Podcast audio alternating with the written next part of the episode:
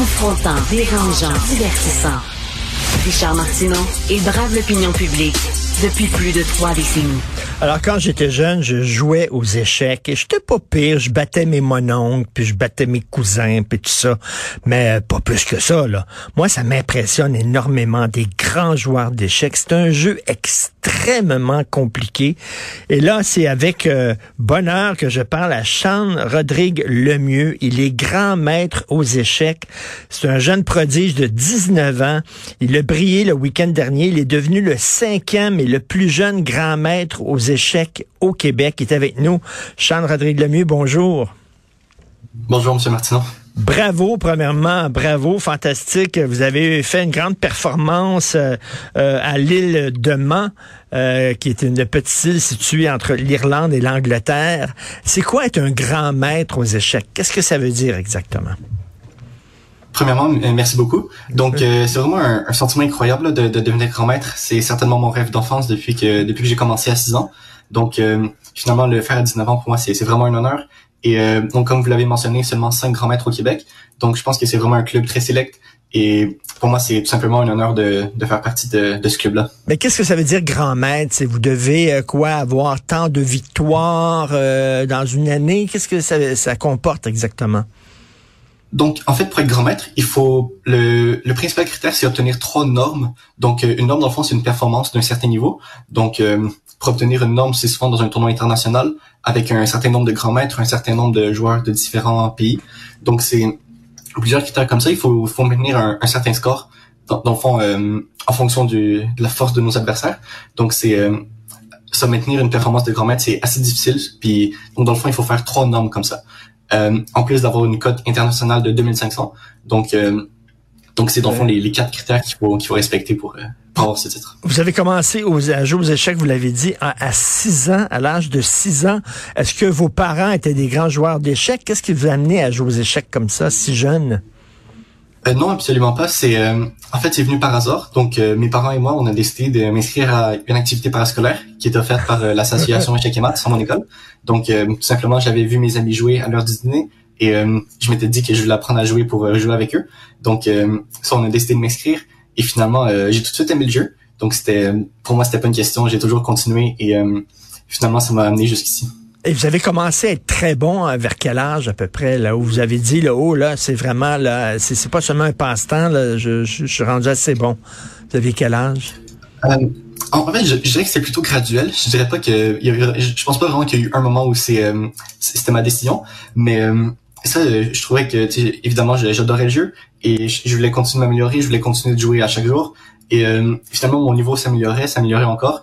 Et euh, pour moi, en fait, ça, ça a toujours été, euh, toujours été un de mes buts, au moins de minimum de devenir grand maître, peut-être éventuellement encore plus. Mais c'est ça. Donc pour moi, c'était c'était jamais une question vraiment.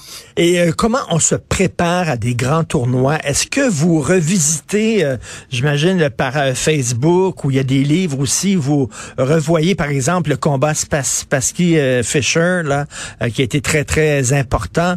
Est-ce que vous étudiez des, des vieux matchs qui ont marqué l'histoire? Oui, c'est sûr, c'est vraiment important de, de, connaître les classiques. Évidemment, comme vous avez mentionné, Fischer contre Spassky, c'était un match historique que, que, tout le monde connaît.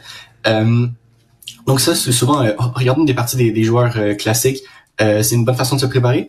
Sinon, euh, avec les bases de données, en fait, c'est on peut se préparer contre nos adversaires spécifiquement. Donc, on peut regarder, on peut voir en fait toutes leurs parties sont disponibles souvent. Donc, on peut se préparer vraiment chaque adversaire en fonction de leur partie et de de qu'est-ce qu'ils préfèrent jouer. Est-ce que vous connaissez des matchs par cœur, des matchs importants?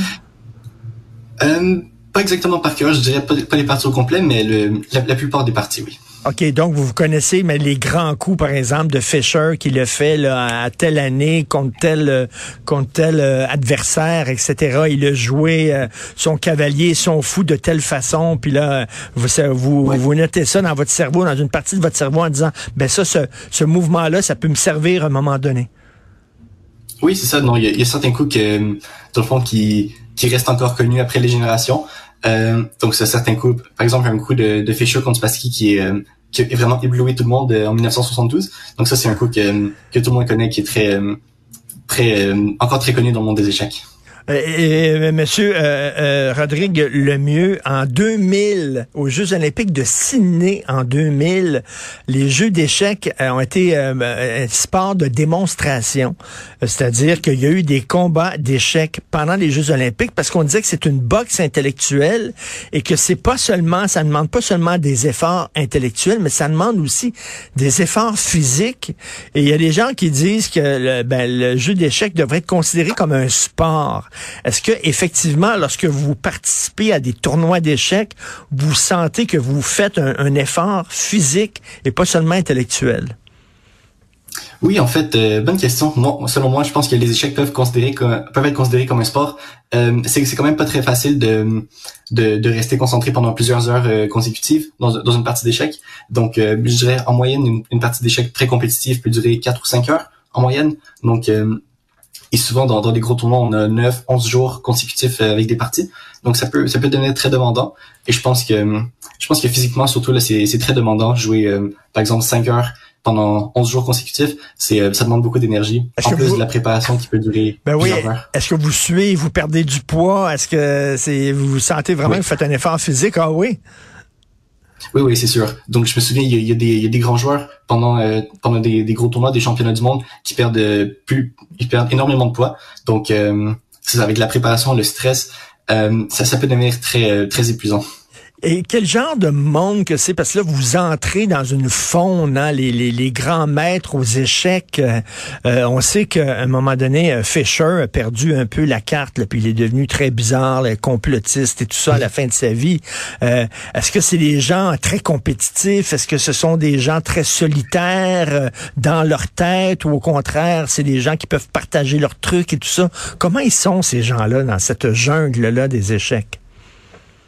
Euh, je dirais que évidemment ça dépend de chaque joueur, mais je trouve qu'en général les joueurs sont assez solitaires, comme vous mentionnez.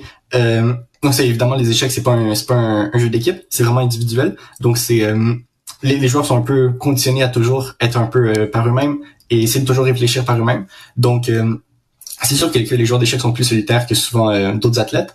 mais ça c'est un monde complètement différent. Je pense que les, les, joueurs d'échecs s'entendent ils s'entendent très bien entre eux, mais souvent c'est c'est comme un monde à part.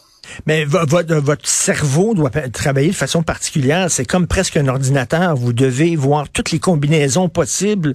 Lorsque quelqu'un euh, joue une pièce devant vous, vous devez voir là, prévoir deux trois coups à l'avance. Il peut faire ci, il peut faire ça, il peut faire ça. Et euh, c'est minuté en plus dans les dans les dans des tournois d'échecs. Donc, euh, écoutez, ça doit être extrêmement exigeant. Oui, ça c'est pas facile, mais je dirais qu'avec la pratique, euh, un peu comme dans tout, avec la pratique, ça, ça devient beaucoup plus facile. Mais c'est sûr que dans à chaque fois que je vois un, échiquier devant moi, il y a toujours des, des, milliers de schémas qui, qui viennent dans ma tête euh, instantanément. Donc c'est euh, c'est un peu ça, je pense, le, le cerveau d'un joueur d'échecs. Et vous calculez rapidement? Vous voyez les coups, là, les deux trois coups à l'avance, toutes les combinaisons que la personne peut faire? Oui, ça souvent ça vient ça vient assez instantanément dès qu'on voit un échiquier.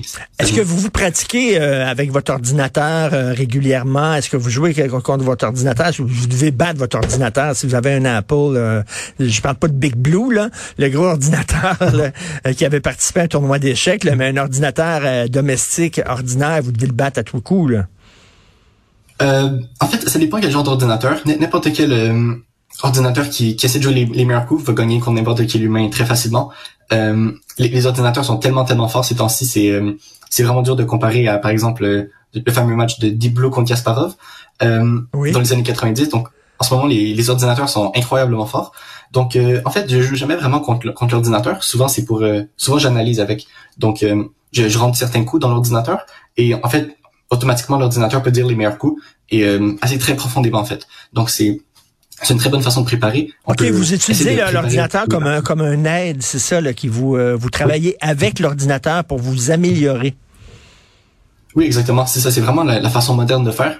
Donc, euh, comme j'ai dit en une seconde, les ordinateurs peuvent dire, euh, peuvent trouver tous les meilleurs coups dans une position donnée. Donc, euh, on, avant chaque partie, on essaie de vraiment regarder tous les meilleurs coups avec l'ordinateur, essayer de s'assurer qu'on connaît bien les lignes, donc pour ensuite les jouer dans la partie. Écoutez, vous avez 19 ans, euh, vous voulez faire quoi plus tard? Est-ce qu'on peut vivre de, des jeux d'échecs en allant dans des, dans des tournois mondiaux puis en remportant des bourses? Est-ce que c'est ce que vous voulez faire? Euh, je dirais que c'est faisable. Euh, le problème, c'est que c'est assez difficile pour, pour la plupart des joueurs, à moins qu'ils soient vraiment dans l'élite mondiale. Donc, en général, le, top 50, par exemple, vis assez bien.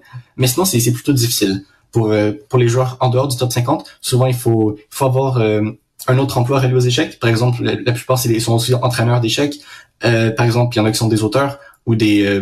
Hmm. qui créent du contenu sur YouTube, par exemple. Donc, ça, c'est une, une, des possibilités.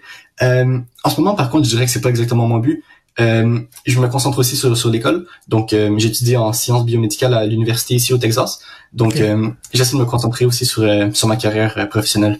Est-ce que vous aimeriez ça? Est-ce que vous visez d'être dans le top 50, justement? Peut-être éventuellement. Je me disais le, top 100 pour commencer. D'ici quelques années, peut-être. Le top 50, j'espère que ça peut venir un jour. Écoutez, euh, bravo, c'est vraiment extrêmement impressionnant. À 19 ans déjà, être grand maître et euh, vous avez commencé à 6 ans, je le rappelle. Et en terminant, est-ce que vous suivez un, régime particulier euh, avant, avant un tournoi? Est-ce que vous vous entraînez comme un athlète professionnel? Non, en fait, bonne question, mais je dirais que c'est surtout pendant les tournois que je suis le plus discipliné. Euh, en fait, j'ai rarement une préparation très spéciale avant, avant les tournois, mais c'est vraiment avant chaque partie que je me prépare en fonction de mon adversaire. Et euh, j'essaie de rester vraiment le plus concentré possible pendant mon tournoi. J'essaie d'éviter un peu les, les distractions et rester concentré sur les échecs. Non, c'est sûr qu'on joue pas aux échecs au lendemain d'une grosse brosse, comme on dit. Hein? c'est sûr et certain. Monsieur Sean Rodrigue Lemieux, grand maître aux échecs. Félicitations, on est fiers de vous. Merci beaucoup. Merci, Monsieur Martin. Merci, bonne journée.